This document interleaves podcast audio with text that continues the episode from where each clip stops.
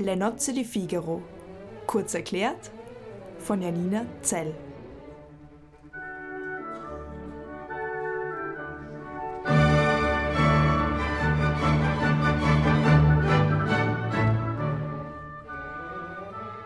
Le Nozze di Figaro ist die erste Zusammenarbeit von Lorenzo da Ponte und Wolfgang Amadeus Mozart. Da Ponte, ein ehemaliger Priester, war einige Jahre zuvor aus Venedig verbannt worden, wegen Ehebruchs und Konkubinats mit einer verheirateten Frau, und daraufhin landete er dann in Wien, wo er als Textdichter sein Geld verdiente und dann Mozart traf.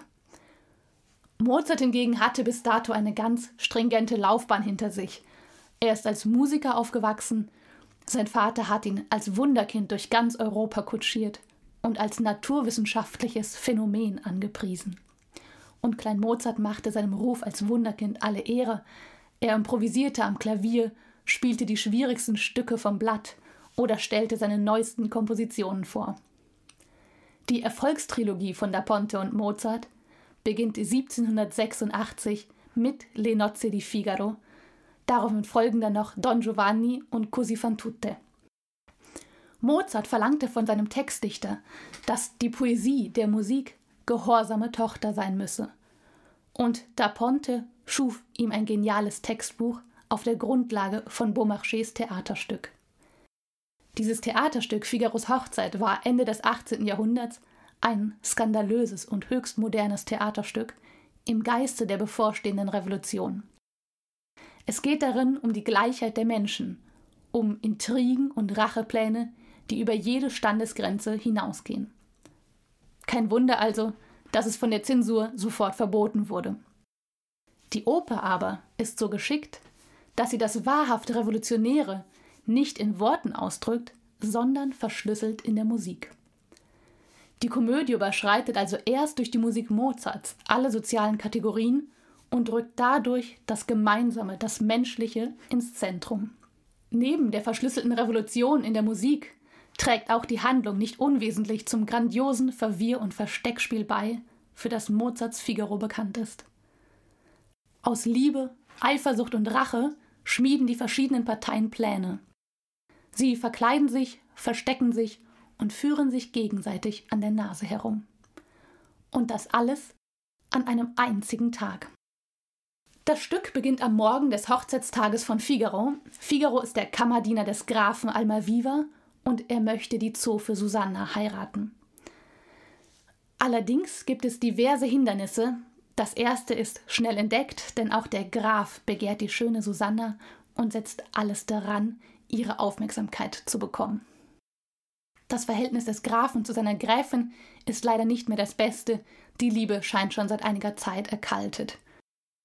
Doch das alleine reicht an Wirrwarr nicht aus für diese Oper. Nein, es mischen sich auch noch allerlei andere Personen ein.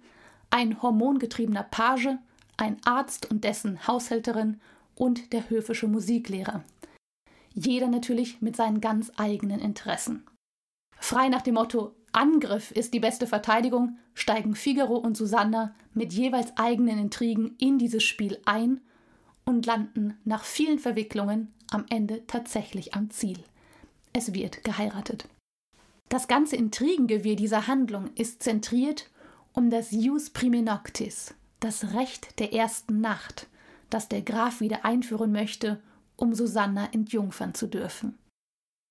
Allerdings ist es höchst unwahrscheinlich, dass es dieses Recht jemals tatsächlich gegeben hat. Wahrscheinlich handelt es sich um ein künstlerisches Konstrukt, um politische Kritik anzubringen. Handlungskernstück dieser Oper ist also ein kulturelles Zeichen für Ungerechtigkeit und nicht etwa eine historische Tatsache. Wir haben es also mit einem Stück über die Ehe und das Menschsein zu tun. Und die Fülle an Deutungsmöglichkeiten stellt jeden Interpreten dieser Oper vor permanente Entscheidung, welcher der von Da Ponte und Mozart ausgelegten Spuren man denn nun folgen möchte. Der Regisseur Stefan Herheim hat sich mit seinem Team auf den Hinweis auf den Erstdruck des Librettos konzentriert. Dort steht geschrieben Commedia per musica, eine Komödie durch Musik. Eine Komödie nicht einfach nur mit, sondern durch Musik. Diese Gattungsbezeichnung hat das Produktionsteam wörtlich genommen.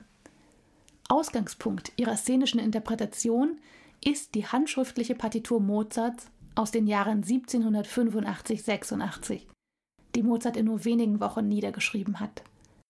Aus diesem Stück Papier entsteht nicht nur die Musik, sondern auch das gesamte Geschehen auf der Bühne. Wir sehen eine Welt, die aus der Partitur entsteht und in der die Figuren zu fühlenden Menschen werden.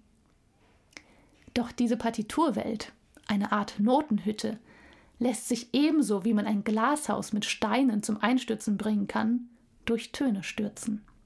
Es ist also ein permanenter Balanceakt zwischen Groteske und Rührung, zwischen Albernheit und Todesernst, zwischen Eheversprechen, Eheschließung und Ehewirklichkeit. An diesem einen tollen Tag treffen die großen Lebens- und Liebesträume auf die tatsächliche menschliche Ohnmacht. Die einzige Rettung dieser ohnmächtig träumenden und nach Liebe strebenden Figuren ist die Musik. Mozart brachte es auf den Punkt. Ohne Musik wäre alles nichts.